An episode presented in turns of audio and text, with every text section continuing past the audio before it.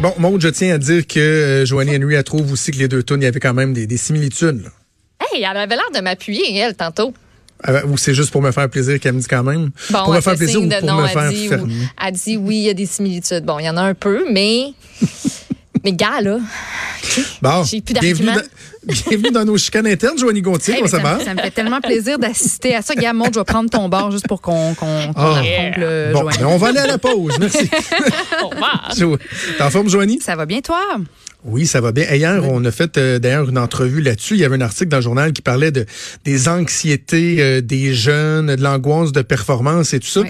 Et là, il y a justement un, un rapport du Comité international de la Croix-Rouge qui se penche sur les principales inquiétudes des millennials. Oui. Puis là, on parle pas justement de la santé mentale, tu sais, des petites préoccupations qu'on qu'on peut peut-être nous avoir bon au Canada parce que l'affaire c'est que oui on- ils ont euh, fait un sondage auprès de 16 000 milléniaux de 16 pays différents dont la moitié est en conflit et l'autre moitié est en paix. Le Canada n'a pas fait partie du sondage mais il y avait la grande le Royaume-Uni, il y avait les États les États-Unis aussi donc je peux comprendre qu'au Canada on, on, s'identifie peut-être aux États-Unis en termes de, de, de préoccupations et d'inquiétudes mais c'est vraiment quand même fascinant le, le résultat de ce rapport-là. Au numéro un, on retrouve la corruption, donc qui représente Hein? une inquiétude importante chez 54 des milléniaux sondés. Donc 16 000 quand même milléniaux, c'est pas un mince rapport, mais tu sais, ils viennent de partout de- dans le monde, dont, comme je disais tantôt, des, des pays où il y a beaucoup de conflits.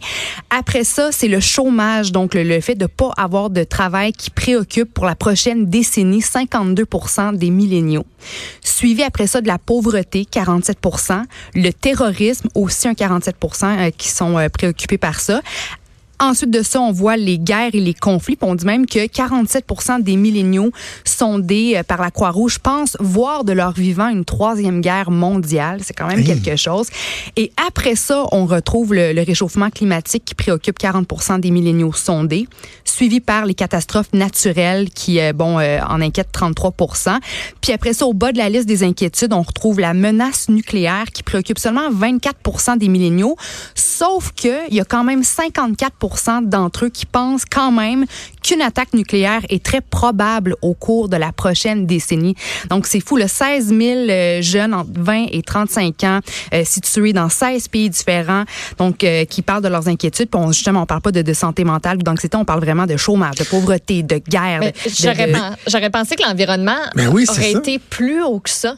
Ouais, On en entend tellement parler, puis comme quoi c'est vraiment une des préoccupations Ben oui. principales de la nouvelle génération que, je suis surprise quand même. Mais moi, je me dis, tu sais, on, nous, on est, on est très, très, très chanceux de vivre dans un pays qui est en paix. On a Ouais. vraiment tu plus d'opportunités que, que des jeunes de notre âge ailleurs dans le monde. Mais tu sais, j'imagine que quand tu vis dans une zone de conflit, euh, où tu tu fais face au danger chaque jour, tu fais face à la précarité, t'es pas nécessairement sûr d'avoir assez de sous pour être capable de, de faire des bons, de nourrir ton ta famille le soir. Tu sais, je veux dire, je pense que ça, ça vient changer. Tu sais, ça relativise puis ça vient changer tes, tes, tes priorités ou, euh, ou, ou, ou- ou tes inquiétudes finalement. Mais tout ça, ça m'amène à la question suivante. J'avais envie de savoir, euh, ben en fait, vous, vous, où voyez-vous le monde dans 10 ans? Hey, c'est une grosse question. Wow. Oui, c'est une grosse question. Tabarnouche, faut répondre sur le fly de même. Oui. Vas-y, 10 Maud. Il me donne la balle. J'ai le goût de t'a t'a renvoyer joueuse de tennis à temps partiel.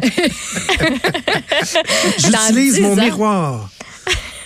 Hey, je sais, mais j'ai de 10 la misère là. à Mais- répondre dans 10 ans. J'essaie de me. Tabarnouche, ben Jonathan m'appelle, toi. Bonjour. Ben oui, on s'est perdu sur FaceTime, excusez. Ben en fait, je voulais vous poser les deux questions. Où est-ce que vous voyez le monde dans 10 ans? Puis après ça, dans tout ça, où vous voyez-vous vous-même dans 10 ans? Donc, quand même deux questions, euh, c'est assez philosophique. misère à savoir, affaire. je vais être là la Wow, semaine j'ai mal à la tête. J'ai mal à la tête. Mais moi, je, je pense que dans 10 ans, on va être euh, pas mal à la même place qu'on est là, dans le sens que, tu sais, 10 ans, c'est très, très court. là. Donc, au niveau technologique, il y a des choses qui auront évolué, assurément. Mais, tu sais, de, de là, penser que notre société, dans 10 ans, va être totalement changée, puis que, je sais pas moi, on va avoir des chars volants partout, puis toutes les livraisons vont se faire par drone, euh, où il y, aura des civilisations qui vont être éteintes à cause des changements climatiques, comme euh, le, le, le, le prédit euh, Dominique Champagne. Ouais. Tu sais, 10 ans, c'est court quand même. C'est vrai, c'est vrai que ça va passer vite. Tu, vois, moi de mon côté, je m'inquiète pour la montée des eaux. Je m'inquiète pour bon, le- le- tu sais, tous les enjeux environnementaux. Moi aussi, ça, moi, moi personnellement, ça m'inquiète, la menace nucléaire. Euh, euh, ça, pour moi, ça fait partie de, quelque chose qui, je veux dire, je trouve ça. Ben, au Canada, c'est différent de notre, réalité à nous, mais quand même, je, je, pense à tous ceux qui sont aux États-Unis. Puis je veux dire, moi, je, c'est quelque chose qui m'inquiète, mais moi, c'est beaucoup, beaucoup, euh, beaucoup l'environnement.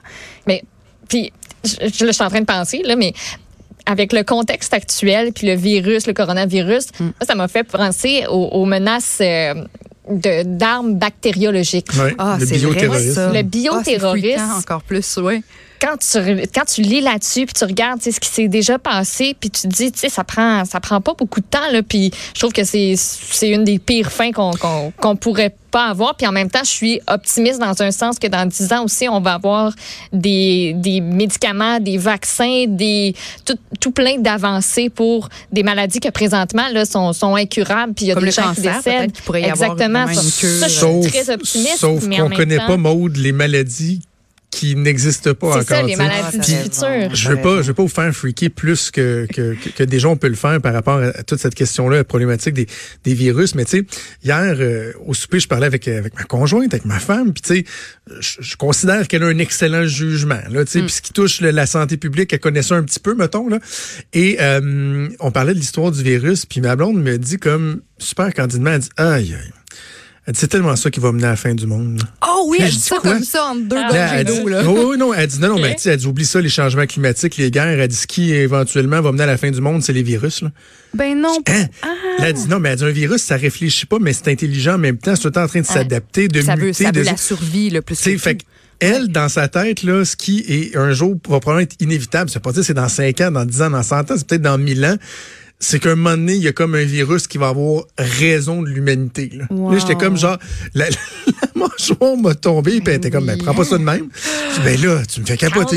ben oui, mais en plus, si je me dis, moi, j'ai pas d'enfant, fait qu'au pire, je me dis, si je choisis de pas me reproduire, ben, je profiterai du temps qui, qui me reste sur Terre, puis après ça, ben, on ferme les lumières. Mais ah, toi, en plus, tu as deux jeunes enfants, ça t'inquiète pas, tu sais, de, de, que ta blonde dise ça ou de, tu sais, quand, quand tu te projettes, toi, dans 10 hmm. ans, est-ce que c'est, je veux dire, tu t'en fais encore une fois, là, pour tes parents, sachant que tu es un gars quand même sensible, Joe. Là. Ouais, ben ça, c'est sûr. Si tu me demandes de me projeter dans 10 ans, mon premier réflexe, ce sera pas penser à ma carrière. sinon, c'est à mes enfants. Tu sais, comment ça va aller le secondaire? Ils vont être rendus où? Euh, est-ce y a des, des, obstacles qu'on voit pas venir qui vont, qui vont se pointer, que ce soit au niveau de la santé? Que ce ça, si j'ai des craintes par rapport au futur, c'est sûr que ça touche mes enfants. Je, vais, je vais passer à mes enfants tout de suite, tout de suite. Et quand je regarde où s'en va des fois notre, notre monde, quoique je suis loin d'être le plus alarmiste de la gang, là, euh, immanquablement, c'est à mes enfants que je vais penser. Mais mm. tu peux pas te lever à tous les matins en angoissant sur la planète va être où dans 5, 10, 15 ans pour mes enfants parce que un moment donné, tu, tu vivras plus. Puis rendu là, faisant pas des enfants, c'était pas capable de vivre avec, avec le risque. Mais oui, c'est quelque chose que tu gardes en tête, assurément. Toi, Maud, dans 10 ans, tu le vois où, idéalement? C'est non, mais c'est difficile. Moi, je sais même pas, je vais être où l'année prochaine. Là. tu vas animer le morning show à Cube. oui, c'est ça. j'ai de la misère. J'ai beaucoup, mais pour vrai, moi, j'ai beaucoup de misère à me projeter dans, dans le dans le temps. T'as pas, de, pas de, de vision board ou de ben, to-do list de l'avenir? Une belle maison. Euh, puis Des que, Ben, ouais, ouais, oui, oui, sûrement dans 10 ans. j'ai passé. Ça m'amène quand même ça prendrait une demande en mariage. Ça prendrait une demande en mariage. OK, il ramène celle-là. euh, ben, Mais oui, tu vas être très euh, traditionnaliste, là, comme Jonathan, parce qu'il y en a d'autres ici, comme euh, ta vieille juste ici, qui est pas mariée, puis tu sais, qui fait des affaires euh, différemment. Mais non, mais non hey, soyons clairs, c'est parce que je la niaise avec ben l'histoire de la ben demande en mariage, mais je, suis loin de penser qu'il faut que tu sois marié ben, avant d'avoir des enfants. Là. Vraiment pas. Je sais bien. Faut que tu ailles à l'église à chaque dimanche, puis tout, puis tout. Là. euh, mais je me vois que Colin, j'espère que je vais être en santé. Ça, j'espère vraiment, vraiment qu'il n'y aura pas quelque chose qui va venir me surprendre dans le détour. J'espère que ma famille va être en santé, mm. que mon monde va être encore là, va être encore proche. Puis, euh, non, moi, une belle petite vie de banlieue, là. J'aimerais bien ça. Toi, Joanie? hey, moi, où est-ce que je me vois dans 10 ans? Euh, je me vois en train de gagner ma vie en faisant ce qui me rend le plus heureux, c'est-à-dire ben, de, de, de, mm-hmm. de, continuer à, à, développer ma carrière dans, dans, les médias, la télévision, la radio que j'adore, donc d'être d'être comblé au travail parce que ça c'est vraiment important pour moi. Puis sinon de continuer à, à, à, être en santé, à être bien dans ma tête, dans ma peau, à pu revivre la dernière décennie qui était très difficile pour moi sur le plan personnel. Puis après ça, ben continuer à, à cultiver euh, l'amour dans mon couple, puis d'être présente pour pour mes proches aussi. Puis écoute, je peux pas, la porte est pas complètement fermée aux enfants, mais est pas non plus grandement ouverte. Fait que je sais pas, peut-être que je vais changer d'avis au cours des prochaines années, mais c'est ça, je souhaite vraiment être en santé et comblée dans ma vie personnelle et, professionnelle. je te le souhaite. Ah ben merci Stéphane. Ben, petite question pour toi justement, est-ce que tu trouves Jonathan que c'est plus ou est-ce que tu penses que c'est plus difficile d'être parent aujourd'hui que ce l'était pour euh, la génération précédente ou les générations précédentes d'après toi? C'est tellement un catch-22, ça. C'est une question qui est, difficile à répondre parce que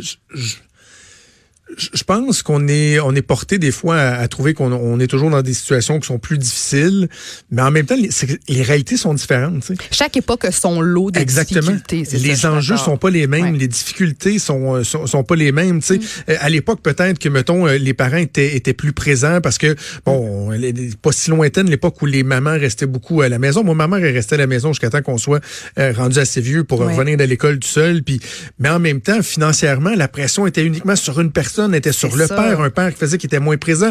Ben, aujourd'hui, on a peut-être moins cette pression-là, sauf qu'on est un petit peu moins présent pour nos enfants. Donc, les réalités sont juste différentes. Je trouve ça difficile de dire si c'était plus difficile avant ou maintenant. C'est pas, pas évident comme question. Mais tu vois, il y a un sondage qui a été mené sur 2000 parents canadiens et américains. Et selon les résultats, ben 88 quand même 88 des parents trouvent que oui, c'est plus difficile d'élever des enfants aujourd'hui que ce l'était pour la génération précédente. Puis on dit que dans bien des cas, ben aujourd'hui, l'affaire, c'est que souvent les deux parents travaillent, tandis qu'à l'époque, ben, comme tu l'as dit, les, les, les, femmes étaient souvent mères au foyer, mais en même temps, tu avais l'autre problème, comme tu l'as mentionné, que bon, le, père se mettait beaucoup de pression pour, euh, pour répondre euh, aux exigences financières. On dit qu'aujourd'hui, ben, il faut gérer toutes les distractions des médias sociaux. Euh, puis on s'en fait encore plus aujourd'hui qu'avant, ça a l'air avec l'intimidation puis la sécurité des enfants, tant en ligne que hors ligne. Puis on dit que 63% des parents là, qui ont participé au sondage avouent avoir déjà connu un burn-out parental. On dit que de hmm. plus en plus d'hommes aussi font euh, euh, un burn-out euh, parental au cours de leur vie parce qu'aujourd'hui, ils sont aussi impliqués que les femmes dans, dans, dans, dans auprès de leurs enfants. Je veux dire, les papas aujourd'hui sont tellement, tellement présents, puis on n'en parle pas assez du burn-out chez l'homme ou du burn-out relié à la vie de famille. on associe souvent le burn-out à la carrière, au milieu professionnel. Alors, je mhm. trouve que c'est le fun d'installer de, d'installer cette discussion-là tranquillement, pas vite. On dit qu'un burn-out parental, ça peut mener à bon une diminution de la performance du parent au travail, à un sentiment de détachement face aux enfants. Ça peut créer de l'anxiété, déclencher une dépression et ça peut même augmenter chez euh, ben, le père ou la mère le désir d'abandonner, le désir de fuir, tu sais, de sacrer son camp, de fuir ses responsabilités. Ça, c'est quand même euh, assez assez intense. Mais je me demandais, toi, euh, Joe, qui, qui est le seul parent de, de nous trois, tu as une vie professionnelle ultra chargée, tu es un, un papa qui est très présent aussi. Est-ce que parfois tu te sens étourdi? Est-ce que tu sens que tu as un peu un trop-plein? Est-ce que tu ah sens que tu es tiré de tout bord, de tout côté? Puis comment toi, tu gardes ton équilibre entre vie professionnelle et vie euh, de famille? Hmm, c'est pas évident, c'est pas un équilibre qui est évident parce qu'en plus, tu sais, euh, euh, ma, réalité a été en constante évolution dans les dernières années. Là, tu sais, au hmm. niveau professionnel, avant j'étais dans le privé, mais bon, j'avais beaucoup d'implications à l'extérieur. après ça, la radio, ben là j'ai fait de la radio le matin, je me levais la nuit pour aller travailler. évidemment, tu, tu sais c'est quoi cette réalité-là, Joanie. Puis bon, là c'est les différentes implications. Fait, des fois, je trouve ça étourdissant. par contre tu sais, ma blonde puis moi, on se complète bien. On a chacun nos forces, chacun nos faiblesses. On a la grande, grande, grande chance euh, de pouvoir avoir de, l'aide extérieure, de pouvoir engager quelqu'un qui nous donne un coup de main au, quotidien avec les enfants, avec euh, les, tâches ménagères. Donc ça, ça nous aide beaucoup. Puis je l'ai déjà dit, je le répète, moi, l'équilibre, c'est de, de, passer un maximum de temps avec, avec ma famille. sais Puis, mm. oui, je suis conscient que dans, euh, dans, les, mettons, dans les dix dernières années, là, euh, facilement, j'ai peut-être négligé certaines euh, relations amicales, mais que je garde quand même en vie et que je me dis qu'à un moment donné, les enfants vont vieillir, on va avoir plus de temps pour la vie à l'extérieur, mais l'essentiel, la fin de semaine, le temps que je veux, que j'ai, que je veux passer, c'est avec mes enfants, soit à faire des activités, soit juste se coller, écouter un film. Puis ça, là, ça, ça, ça recharge mes batteries, puis c'est ça qui amène l'équilibre. Ah bon, mais c'est beau ce que tu dis, tant mieux. Et je voulais, si on a le temps, de terminer sur une bonne, une, bonne, une bonne nouvelle, en fait, quelque chose qui, qui m'intéresse, qui me rejoint moi, parce que ça concerne ne rien faire, s'écraser devant un bon film. Ah, ça, oui. me aussi. Je me sens toujours mal quand je fais ça, moi. Ben, faut plus, ça a l'air Ah, qu'il faut plus, Yes. faut plus, OK?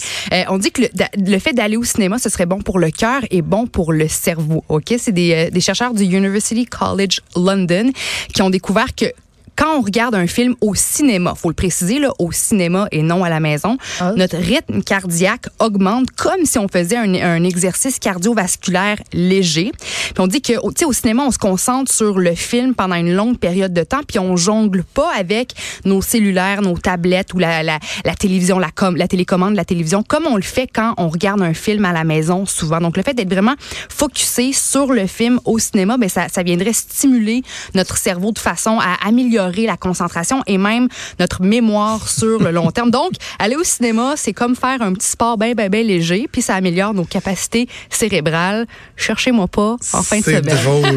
moi, j- moi, j'aurais plus pensé que l'augmentation du rythme cardiaque au cinéma était plus liée, par exemple, à la quantité de beurre qu'ils Ben, mettent dans le oh, popcorn tabarnouche. ou la quantité de ah, sucre c'est a dans la boisson de 3 litres qu'ils te donnent. Ouais, c'est. C'est sûr que ça vient casser, je pense, les bienfaits du, les bienfaits cardiovasculaires du cinéma quand tu bourres de popcorn puis de, de coke, mais en même temps, ça fait tellement fait partie, partie je de trouve, du plaisir. Là.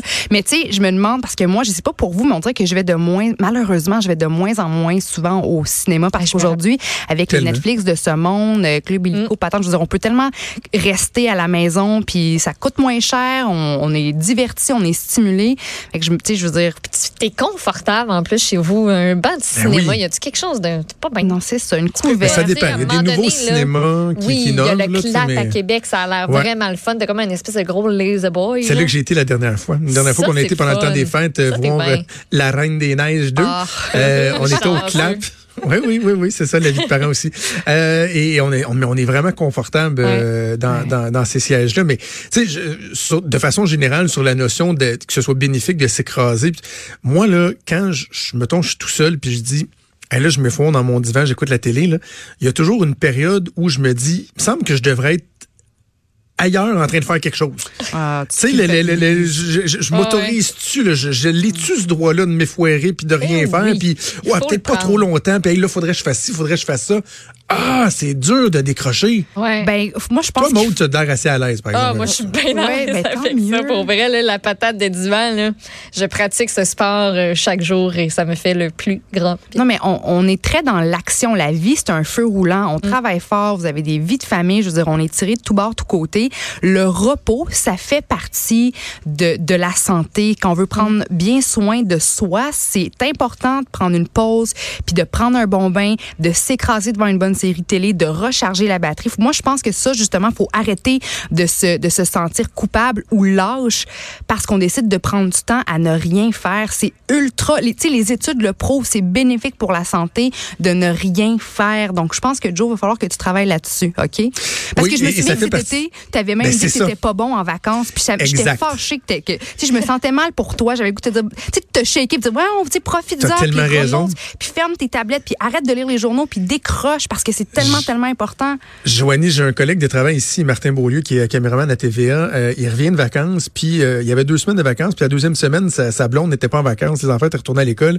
Il s'est loué pendant quatre jours un chalet dans Port-Neuf, sur Ouais. le bord d'un lac. Pas de tablette, Ah. pas de pas de télé. Euh, il y avait juste son téléphone pour pouvoir rappeler s'il y avait quelque chose, mais juste marcher dans la nature, faire des trucs comme ça, je trouve Ouais. que, que, que c'est merveilleux, effectivement. Ouais. Je vais essayer de m'inspirer de ça. Un gros merci, Joanie. On se reparle la semaine prochaine. Oui. Maude, on, se donne rendez-vous demain. Merci Yes. également Joanie Henry et à Mathieu Boulay. On se parle demain donc à 10h. Bonne journée. Salut.